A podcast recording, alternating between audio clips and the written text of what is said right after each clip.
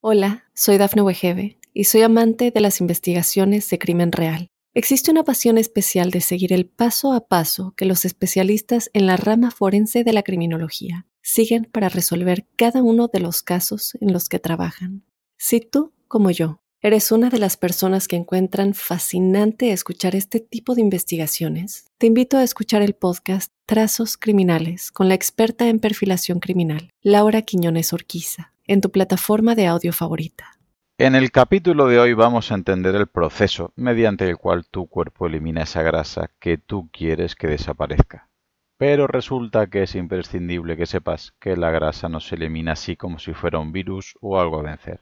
Vamos, que tu Michelin o cartuchera no pueden desaparecer así sin más, sino que es tu metabolismo quien decide usarla o no como fuente de combustible, y para ello se tienen que dar los pasos que te quiero explicar a continuación. Empezamos.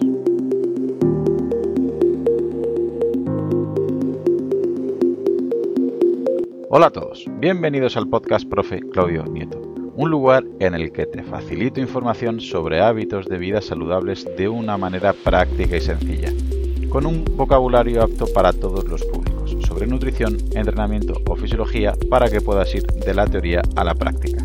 Este capítulo pertenece a la serie de pérdida de grasa, en la que quiero que aprendas realmente y de manera práctica este proceso fisiológico y para ello es necesario conocer en profundidad cómo funciona tu cuerpo, para que luego, según tu contexto, puedas actuar de una manera o de otra. Y en este episodio vamos a centrarnos en explicar cómo se puede eliminar, quemar o usar esta grasa que tú quieres eliminar. Para que entiendas el principio básico, debes saber que la grasa básicamente tiene dos caminos.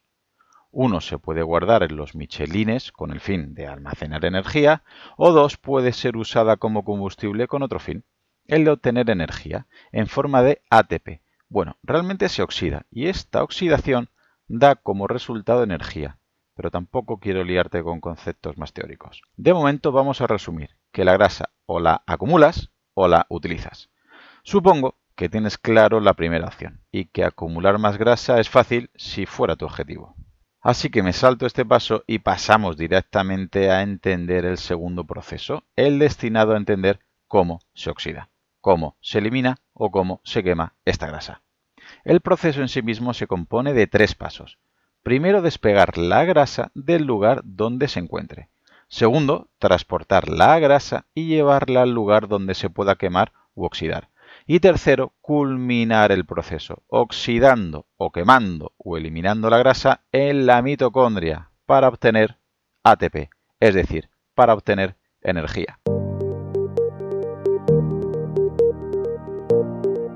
Primer paso, movilizar, arrancar, despegar la grasa del sitio donde la tengas anclada.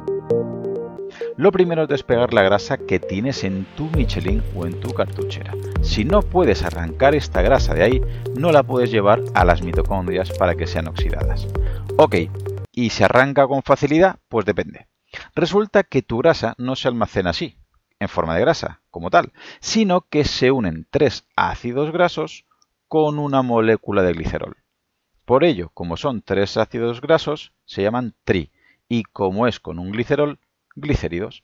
De ahí viene que la grasa se acumula en triglicéridos. Hala, ya sabes otro parámetro más para ver en una analítica sanguínea y ahora ya comprenderás que un valor muy elevado no es muy saludable. Y tú dirás, muy bonito, ¿y a mí qué más me da? Yo quiero perder grasa. Y yo te puedo responder, espera, necesitas entender esto si quieres perder grasa. Dame un minuto que lo vas a entender. Estos triglicéridos no los puedes quemar tan fácilmente, porque es muy difícil que se oxiden, y tu cuerpo, que es bastante más listo que tú y que yo, no quiere usar todo el triglicérido, sino los tres ácidos grasos que tiene. El glicerol de momento lo dejamos para otro podcast. Entenderás por tanto que es necesario romper esta formación para obtener los ácidos grasos libres y pasen así a la sangre camino a las mitocondrias para oxidarse. Esta ruptura de los triglicéridos la realiza una enzima llamada HSL, que corresponde a sus siglas en inglés lipasa sensible a hormonas. Y se llama sensible no porque llore mucho, sino porque varía con la presencia de hormonas, entre ellas la insulina, la adrenalina y la noradrenalina. Hay hormonas que hacen que la HSL trabaje más y mejor, y otras que todo lo contrario, que trabaje menos y peor. Y aquí viene la parte práctica para que entiendas este proceso. Si tienes en tu organismo una subida de insulina, al tomar ciertos tipos de hidrato de carbono o si tomas un batido de proteínas muy rico en el aminoácido leucina, pues se inhibe esta HSL. E incluso hay gente que esto le puede suceder con niveles muy bajos de leucina o de carbohidratos. Y tienes que saber que ante niveles elevados de insulina no vas a movilizar grasa, o por lo menos te va a ser mucho más difícil.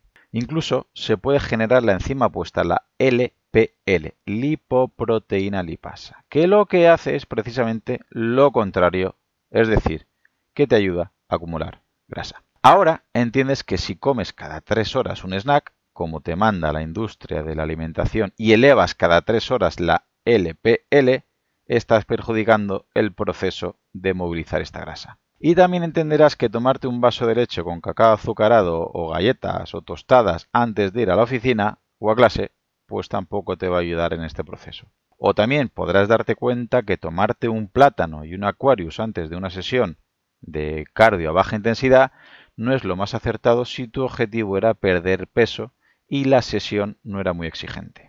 Ojo que ya os veo, este plátano o este Aquarius vendrían muy bien en ciertos contextos, como por ejemplo si quiero en esa sesión rendir mucho o va a ser muy dura o para ganar rendimiento, pero para perder grasa de primeras no es el mejor camino. Y ahora habrá algún extremista que diga, entonces lo tengo muy claro, los hidratos de carbono son los malos y hacen que engorde por esta generación de insulina.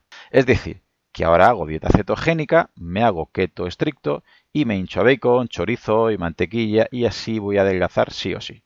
Pues lo siento, esto tampoco funciona así. Influyen muchísimas cosas, no solo los hidratos son los malos, hay muchos malos en esta película. De hecho, tener o comer mucha grasa también puede inhibir la HSL y además puede crear una hormona llamada ASP, proteína estimulante de acilación. Y esta bloquea la pérdida de grasa.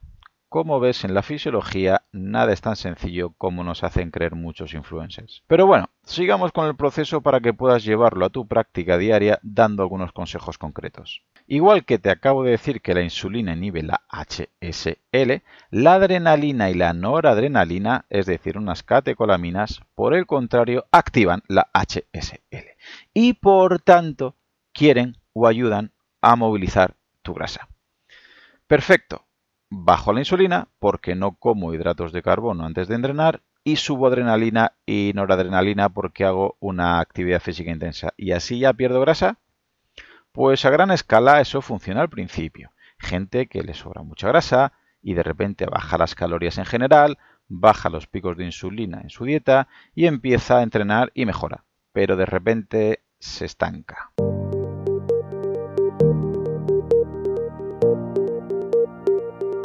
Y es que aquí tenemos que empezar a hablar de los receptores. Tus células grasas tienen varios tipos de receptores, en concreto alfa y beta. Aunque hay subtipos de cada uno, hoy solo te voy a explicar la repercusión de los receptores alfa 2 que perjudican tu pérdida de grasa y beta 2 que digamos te lo facilitan. Es decir, cuando tus catecolaminas llegan a un receptor alfa 2, disminuye la movilización de grasa, por lo que es más difícil usar esa grasa como combustible. Así que es más difícil perder esa grasa. Sin embargo, cuando las catecolaminas llegan a un receptor beta 2, aumenta la movilización de grasa, por lo que es más fácil eliminar esa grasa ya que es más fácil usarla como combustible. Por lo que lo ideal es que si mantenemos la insulina baja y las catecolaminas altas, es decir, adrenalina y noradrenalina, es muy probable que se estimule la movilización de grasa. Es por todo esto que hay gente que empieza a entrenar en ayunas o 3-4 horas después de su última ingesta calórica y como está la insulina baja, nota mejorías que antes no tenía. Pero recuerda que esto no es mágico, influyen muchos factores. Y el otro beneficio de la adrenalina y noradrenalina lo pueden notar cuando pasan de un entrenamiento poco motivador y poco estresante como es una carrera continua a algo que dispara las catecolaminas como deportes de combate, crossfit, intervalos de alta intensidad corriendo, nadando o en bici. Y más si antes se toman un café. Pero recuerda que influirá el tipo de receptores en cada zona. Es decir, esto funciona en aquellas zonas donde hay grasa con más receptores beta 2 que alfa 2, como por ejemplo en la cara, en los brazos o cerca de la clavícula. Por eso hay mucha gente que empieza a hacer este tipo de pautas y puede ver cómo se queda poco estético a nivel de la cara, de brazos o de la zona del cuello, pero que la grasa de la barriga o de las caderas no llega a eliminarlas. Y esto es debido a que en las zonas que hay más receptores alfa 2 que beta 2 suele ser en la parte baja en el abdomen en hombres o en los glúteos en mujeres. Hay que utilizar en esta ocasión otra estrategia que veremos en otro capítulo del podcast en la serie de pérdida de grasa. Como ves, en este primer proceso de movilizar la grasa influyen la HSL, la LPL, la insulina, la adrenalina, la noradrenalina y los receptores alfa 2 y beta 2. Casi nada. Mientras este paso no lo mejores con estilo de vida, con alimentación, con entrenamiento y con otros hábitos de vida, absolutamente ningún suplemento quema grasas será efectivo. Pasemos al siguiente punto. Segundo paso, transportar la grasa. Si el paso anterior ha sucedido de forma correcta, al romper el triglicérido tienes ahora los tres ácidos grasos en la sangre de manera libre y pasan a la circulación sanguínea ligadas a una proteína llamada albúmina. Si por casualidad tienes la albúmina baja en una analítica, puede indicar que el aporte de proteína en la dieta no es el adecuado. Entenderás que de momento no se ha quemado ni oxidado la grasa. A eso vamos ahora. Y ahora debemos transportar a estas famosas e importantes mitocondrias para que puedan oxidar o quemar estos ácidos grasos. Para esto, obviamente, cuanto mayor riego sanguíneo hay alrededor de esos ácidos grasos libres, pues más facilidad hay para que se transporten en mayor cantidad y a más velocidad. Además, si hay mayor riego de sangre, habrá mayor afluencia de adrenalina y noradrenalina durante el ejercicio, favoreciendo así esta quema de grasa por la activación de la HSL que hemos visto antes. El tipo de dieta, con algún componente hipocalórico o bajo en hidratos de carbono puntualmente, o el tipo de entrenamiento de alta intensidad y condiciones concretas como algún ayuno intermitente, por ejemplo, podrían aumentar el riego sanguíneo a ciertos tejidos grasos que normalmente no son muy abundantes en este riego, como es la grasa abdominal en hombres y glúteo en mujeres, favoreciendo de esta manera el transporte de estos lugares concretos para la oxidación posterior. Y ahora sí, una vez hemos movilizado la grasa y la estamos transportando, vamos al paso deseado y definitivo. Vamos a quemar tu grasa.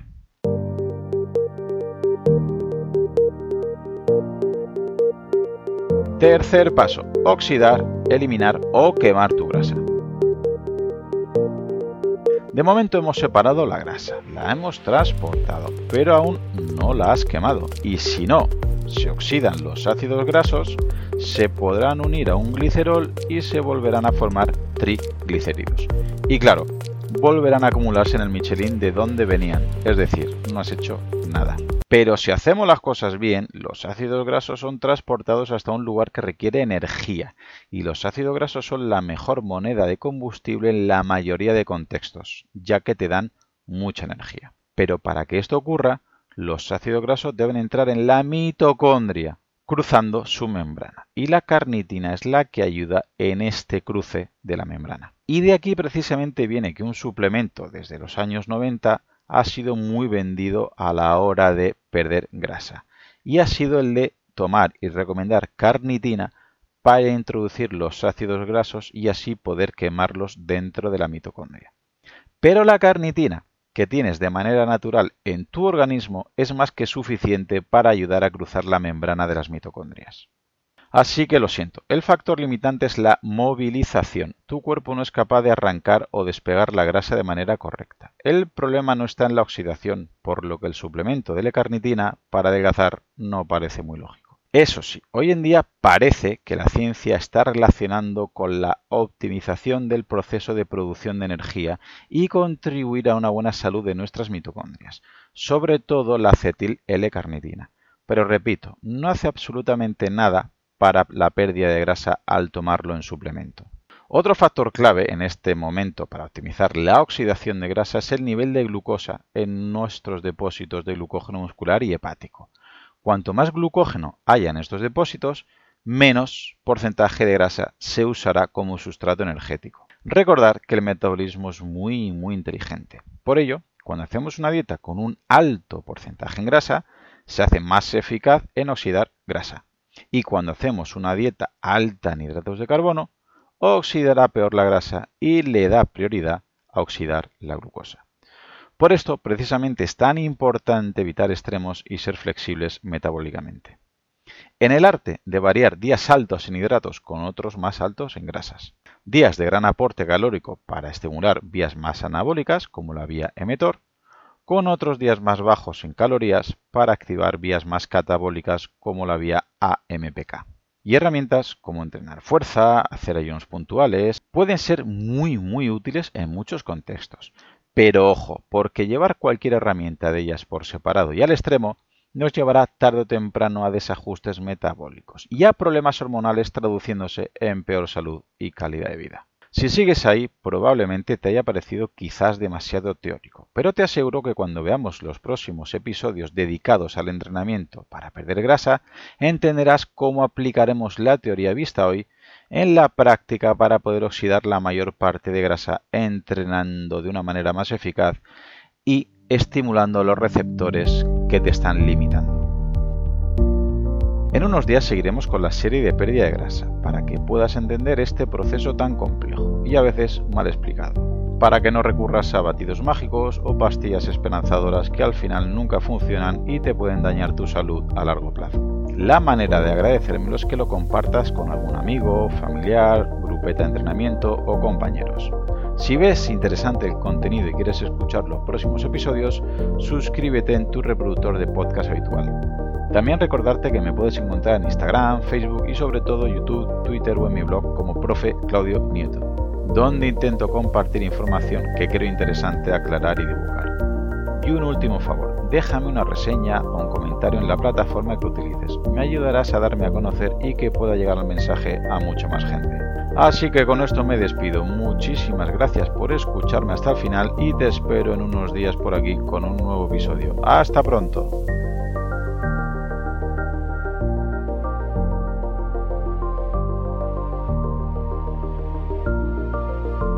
Hola, soy Dafne Wegebe y soy amante de las investigaciones de crimen real. Existe una pasión especial de seguir el paso a paso que los especialistas en la rama forense de la criminología siguen para resolver cada uno de los casos en los que trabajan. Si tú, como yo, eres una de las personas que encuentran fascinante escuchar este tipo de investigaciones, te invito a escuchar el podcast Trazos Criminales con la experta en perfilación criminal, Laura Quiñones Orquiza en tu plataforma de audio favorita.